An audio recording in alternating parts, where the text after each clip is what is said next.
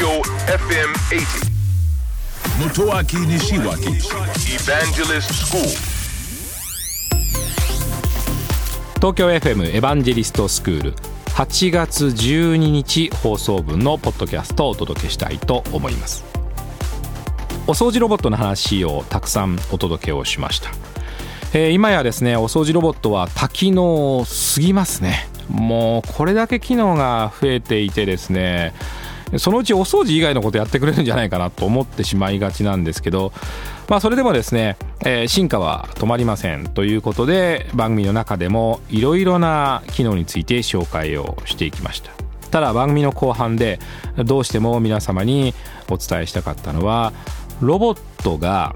つまりロボット掃除機が集めているのはゴミじゃないんですよねという話なんですね。でこれはとても重要なことです。私たちのプライベートな空間のいろんな情報を集めてるんですよ。で私たちのお部屋の中の情報って今まで集めた人いないんですよ。誰もいないです。例えばテレビメーカーも部屋の情報を集められないんですね。例えば電力会社さんも部屋の情報を集められないんですね。どのくらい電力使ったかは分かるけどそれがエアコンなのかテレビなのかあるいは他の電気製品なのか。これも分からないんですね。でその他にもそうですね。例えばガス会社さんだとしても冷蔵庫の大きさは分からないんですよ。ところがロボット掃除機のおかげでロボット掃除機が部屋の中にどんな冷蔵庫があってどんな家具があってどんなテレビがあって明るいのか暗いのか。もしかしたら部屋の向きとかね。こんなことまで分かるようになってくるんですね。その重要なプライベート空間のデータを集めてそしてそれで私たちの社会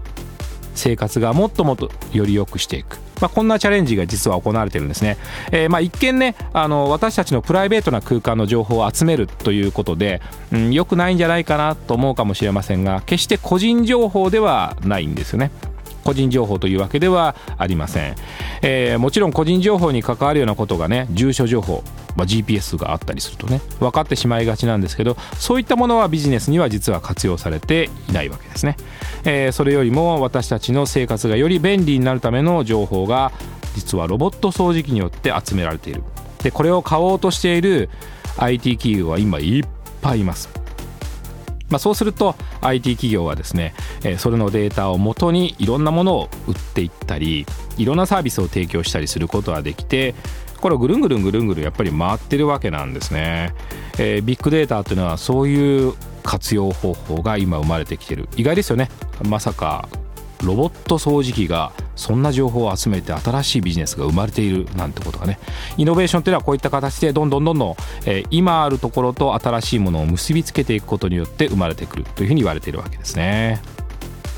東京 FM エヴァンジェリストスクールは毎週土曜日深夜12時30分から乃木坂46の若月由美さんと一緒にお届けをしております。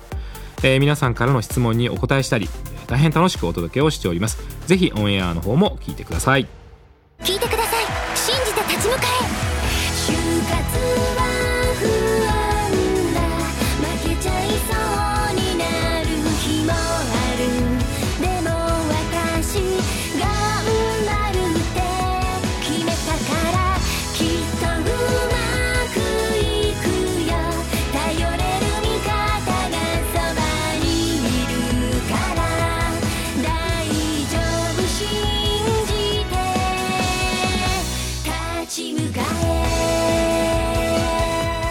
就活で使える情報はきっとあなたの自信になる。日本経済新聞電子版。